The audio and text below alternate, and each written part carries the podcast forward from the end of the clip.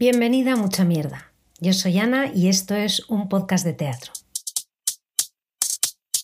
Si estás yendo al teatro esta temporada o echas un vistazo al abanico de las obras disponibles en la cartelera, seguro que te has fijado que hay en realidad una tendencia a tomar textos del pasado, ya sean novelas o textos clásicos. En realidad es una tendencia que no es tan nueva. Puede ser que estemos haciendo una pausa para digerir las cosas que nos pasan y que ese acto reflexivo nos esté llevando a tirar de otros textos metafísicos, quizá en ocasiones que nos conectan del pasado al presente. No lo sé, no lo sabemos aún creo. Pues bien, en este episodio hablo de dos obras diferentes que toman como referencia textos del pasado, Electra y Bovary. Electra de Sófocles, dirigido en la abadía por Fernanda Orazzi, y Bovary, basado en Madame Bovary de Flaubert, que se estrenó en Los Canal con dirección de Karma Portacelli. Dos obras con un personaje femenino como protagonista y a su vez dos directoras de escena. Bueno, tenía muchas ganas de ver esta Electra en la abadía, sobre todo por una razón. Me gusta mucho el trabajo de Fernanda Orazzi como actriz y para mí fue la primera vez que veía un trabajo suyo de dirección. Orazzi ha llevado a la abadía este Electra de Sófocles con la compañía Pílades, dirigida por ella y formada por los actores que vemos en escena. Carmen Angulo, Javier Ballesteros, Leticia Etala y Juan Paños. Tengo que decirte que pese a que te avisé por redes para ver Electra, tan solo han estado 10 días en la abadía y ha funcionado exitazo total. Con lo que, bueno, yo deseo eh, y quiero que Electra vuelva a programarse en algún momento en algún lugar. Pero además en lo que quiero hacer foco es en que a Fernanda Horace hay que ir a verla como actriz o directora, pero hay que ir a verla si no lo has hecho ya. Una de las cosas que Orazzi hace con su Electra es desacralizarla, bajarla del Olimpo. Deja atrás la grandilocuencia que solemos ver en el acercamiento a textos como este. Te cuento más detalles, pero antes de nada, para que no nos perdamos tú y yo. ¿De qué va la historia original? Que aquí sí que se puede hacer spoiler. Aunque digamos que la pregunta de Sófocles es ¿a dónde nos lleva la venganza? Esto no deja de ser un culebrón de una familia de élite o la historia de alguien que mata a alguien en venganza porque alguien mató a alguien. En resumen, Electra quiere matar a su propia madre, Clitemnestra, quien a su vez ha matado a su esposo Agamenón, rey de Micenas. Clitemnestra venga así la muerte de su hija Ifigenia, a quien su marido ha sacrificado, ha matado, vaya, para que las naves pudieran salir rumbo a Troya. Electra está indignada no solo por la muerte de su padre, sino porque su madre es ahora amante de Egisto, que en realidad es quien facilita y ayuda a Clitemnestra a matar al rey, a su esposo. Pues bien, Electra necesita aliados y será su propio hermano, Orestes, que ejecutará la muerte.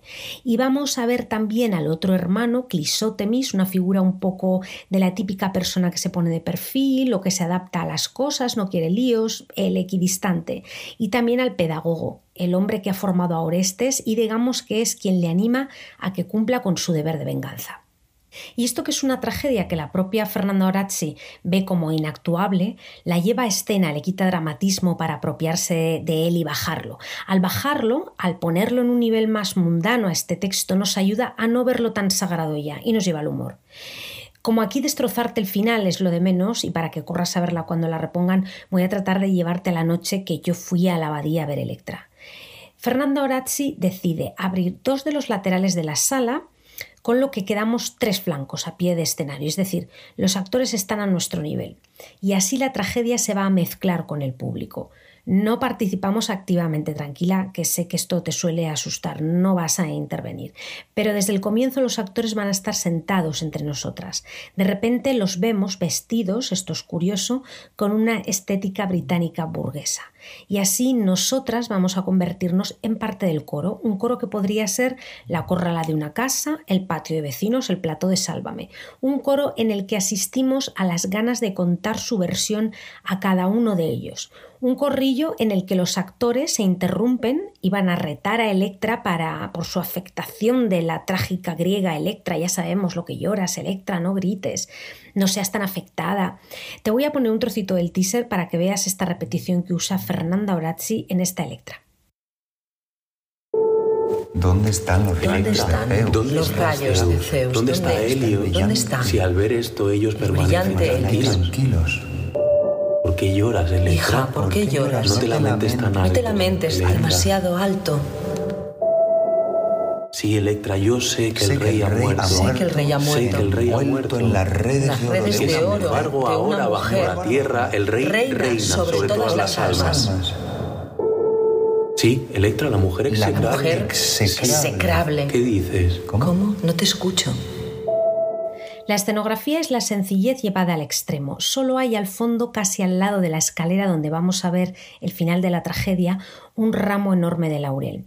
Eso sí, la escenografía es la luz cenital casi, iluminación de David Picasso, impresionante cómo está llevado lo que logra este artista. En algunos momentos son los propios actores los que dan luz al resto. Muy potente este elemento, me gustó mucho. En cuanto al enfoque, Fernanda Orazzi nos lleva a la reflexión sobre quién hace lo correcto o sobre si alguien hace lo correcto. No va a haber preguntas sobre si estás o no con la rabia de una madre a la que su marido mata a su propia hija por patriotismo. No te cuestionas si Electra está haciendo el bien o el mal. Digamos que en este caso no es el qué, sino el formato. Es como si asistiéramos a uno de los crímenes de Agatha Christie sabiendo de antemano quién es el asesino. Asistimos al viaje de la insistencia, hay que matar a la madre, hay que vengar al padre. Hay situaciones divertidas como el momento en el que Electra y Orestes se disponen a matar a su madre y es un poco como, pues vaya marrón, después de tanto hablar vamos a tener que matarla delante de toda esta gente. O como cuando la madre muere y sus hijos observan simplemente su cadáver, es bueno, pues ya está, ha acabado todo, nos hemos ganado un tiempo sin drama, ¿no? Habrá que dar las luces y que todo el mundo se vaya a su casa. Pero tenemos a una Clitemnestra, esto está genial, que se resiste como personaje a que la maten, no quiere ser expulsada de la tragedia. La echan hasta de la sala físicamente y vemos cómo entra, sale, quedamos expectantes y Orestes le dice, no nos lo pongas más difícil, muérete ya. Y nos quedamos ahí viendo a la madre muerta a los pies de la escalera y lo único que podemos pensar es, bueno, quizá todo ha ido demasiado lejos, como supongo piensan ellos mismos. Para mí, si tengo que decirte, esa sería la lectura. Hemos ido demasiado lejos. Las interpretaciones son todas excepcionales. Orazzi ha dejado un sello muy marcado en la dirección, dando mucho peso a la interpretación. Es el motor de lo que vas a ver en Electra. Carmen Angulo, que interpreta a la madre y el hermano de Electra, viene de la danza, además de la interpretación. Y aquí tengo que hacer un paréntesis porque me quedé impactada con Carmen Angulo. Tuve la suerte de estar en primera fila, casi al lado de la puerta, y ella se sentaba a veces a mi lado en las escaleras. Y la mirada de esta actriz poderosa es que me lleva a otro lugar. Así que gracias, Carmen, sentí como si estuviera dentro de la casa de Clitemnestra. Juan Paños, espectacular en su papel de Orestes, un actor joven con una trayectoria ya muy sólida, también con algo de experiencia en magia, y lo verás en la obra. Javier Ballesteros, al que Fernando Arat ha dirigido ya en varias ocasiones, también ha trabajado con Messier, está magnífico en el papel de mensajero que sería un poco un periodista, el cronista que reivindica su momento, se revela contra la síntesis, así que empatizo mucho con él. Yo no sé ya enviar un audio de 20 segundos, por eso hago este podcast. Y Leticia Etala, la Electra, en teatro quizá la hayas visto con Cluster, compartiendo reparto además con Javier Ballesteros, además de cine y televisión. Muy interesante su propuesta en escena para dar vida a Electra. Es una actriz que trabaja de forma muy minimalista, pudiendo ir a la teatralidad de Electra desde ese lugar. Me resultó muy interior su trabajo. Bien, todos ellos son una maquinaria perfectamente engrasada. Y de Fernanda Orazzi, pues qué te voy a decir, es una actriz ya muy querida aquí, habitual de directores como Pablo Messiez o Pablo Remón. Eh, quizá la hayas visto recientemente en El Conde Duque con Barbados en 2022 de Pablo Remón. Y a la espera de volver a ver Electra u otra producción de su compañía de teatro, Orazzi y Messiez volverán a encontrarse en Los Gestos, la obra que está escribiendo él y que ella protagonizará la próxima temporada. Según el propio Messiez, esta va a ser una obra más clásica y menos artesanal que la voluntad de creer. No sé, muchísimas ganas de verla. También he ido recientemente a ver uno de los grandes estrenos de la temporada, Bovary, dirigido por Kama Portacelli y con versión de Michael Kock. La obra estuvo del 1 al 5 de febrero en los teatros del canal, pero estará en Barcelona los días 4 y 5 de marzo, en el TNS, el Teatro Nacional de Cataluña.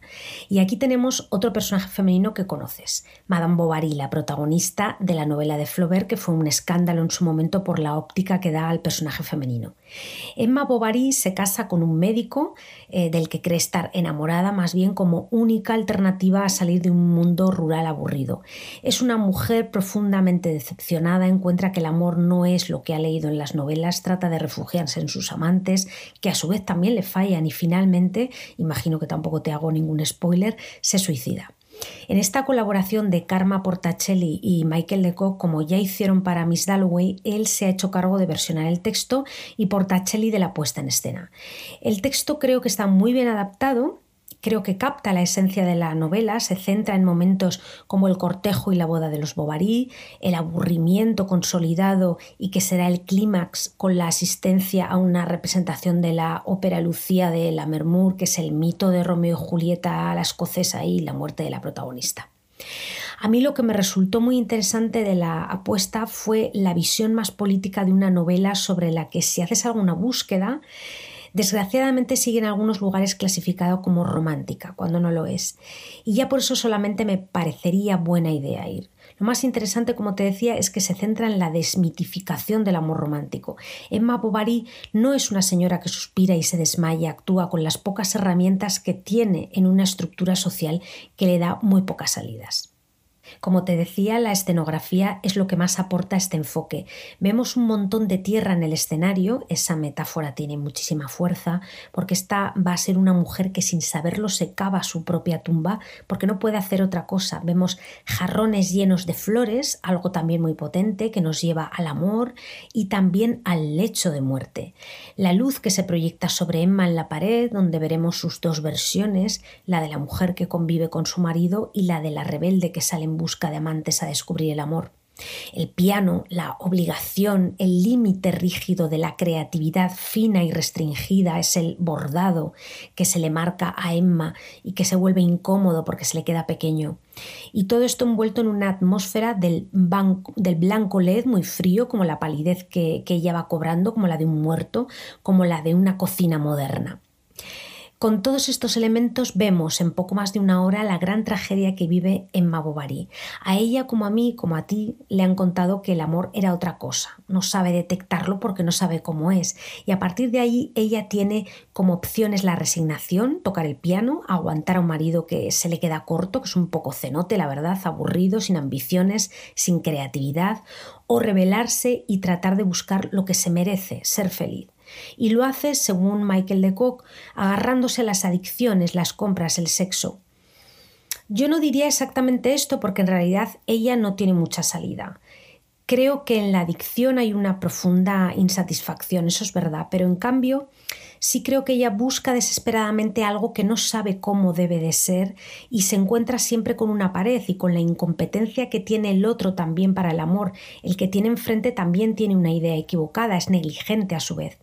Le va a pasar no solo con su marido, sino con sus amantes, pero es que ellos tienen otras salidas, porque no basan su vida en el amor, les han educado para hacer otras cosas, ser relevantes, tener otras pasiones, habilidades, profesiones, tener una mujer agradable de la que sentirse orgulloso es simplemente algo más en la vida, pero en cambio ella no tiene otro agarre. En el plano de los actores vamos a ver el trabajo muy físico de la actriz belga Maike Nubil. Su cuerpo, antes que su mente nos muestra a través de la náusea, de los espasmos, la intoxicación venenosa del entorno que la rodea y que resulta ser mortal. Al principio reconozco, sentí algo de extrañeza por la forma de interpretar y tengo que admitir que simplemente la receta es educar un poco más el ojo, ver más teatro internacional. Pasa como en el cine, al principio otras formas de trasladar de los actores te resultan más ajenas, pero no son ellos, eres tú en este caso fui yo. Bovary, y no te cuento la apuesta final porque esto sí creo es una sorpresa, pero a mí me gustó mucho, eh, nos lleva al día de hoy a la conclusión y lo logra creo que es eh, hacer evidente cómo desgraciadamente el mito del amor romántico nos sigue convirtiendo en incompetentes por un lado y se sigue utilizando a la mujer como un objeto y no como un igual. De todas formas verás reflejadas situaciones eh, tanto si eres hombre como mujer en esta obra. Te va a llevar seguro a rupturas que tuviste, decepciones, en fin. Y desgraciadamente te va a impactar aunque seas joven. Bien, Bovary está representada por los actores belgas Mike Nubil, de la que ya he hablado un poco, y Kun de Suter, y con la interpretación de la soprano Ananake en el momento en el que el matrimonio Bovary va al teatro. De hecho, fíjate, este es un momento en el que quizá no me hubiera importado un mayor protagonismo de la soprano, porque es un momento clave. Emma ve en el otro personaje su ideal, a lo que aspira, un poco más de majestuosidad, pero la idea te llega también, cumple su función. La obra está interpretada en neerlandés con sobretítulos en español. Aquí un consejo si vas a verla, en este caso en Barcelona, y es que si te resulta incómodo ver los subtítulos, en el canal por ejemplo estaban muy arriba, con lo que si estás en las primeras filas puede ser un poco complicado seguir escena y texto, no pasa nada porque te olvides de mirar la pantalla. La historia la conoces y está tan bien estructurada que en realidad no los vas a necesitar tanto. Bovary, además de Barcelona, inicia una gira que incluirá también diversas localidades en Países Bajos y Francia. Cuéntame si vas a verla, por favor. Karma Portacelli y De Kock están trabajando ya en su tercera colaboración y también será sobre un personaje femenino. Es decir, iniciaron esta trilogía con Miss Dalloway de Virginia Woolf, después Bovary y bueno, luego mmm, la tercera incógnita. Te cuento ya de paso que Portacelli ha estrenado también en el TNS, el teatro público que dirige Tierra Baixa de Ángel Gimerá Próximamente llevará a escena la versión teatral de La madre de Frankenstein de Almudena Grandes. Portacelli muestra mucho interés por llevar al teatro creaciones de mujeres, como es el caso también de Janeire o La Casa de los Espíritus, además de las que ya he mencionado. Y para cerrar, no lo puedo evitar, te voy a recomendar un libro que si quieres reflexionar sobre este tema te va a venir muy bien. Es Amor con una H entre paréntesis delante de la palabra. Es de la editorial Con tinta me tienes Mira, Messiez ha publicado La voluntad de creer con ellas en la colección que tienen de escénicas. Es un conjunto de ensayos cortos de varias autoras sobre el concepto del amor y entre esos aspectos aborda temas como el poliamor o el amor romántico. Y bueno, otra cosa que también te recomiendo mucho y es leer a mujeres, porque la literatura ha hecho mucho daño, también el cine, esa es la verdad, eh, y ha alimentado mucho esta concepción del amor pero con la óptica de los escritores. Las mujeres, en cambio, han escrito desde otro lugar. Mm, por mucho que te vendan portadas de bolsillo con novelones, mm, como todas las victorianas, las Bronte, por ejemplo, como si fueran folletines románticos, cuando en realidad tienen unas reflexiones hondas filosóficas excepcionales. En fin, lo dejo aquí. Antes, para estas dos grandes creadoras, Fernanda Orazzi y Karma Portacelli, y a sus equipos, y a ti, claro está, amiga, mucha mierda.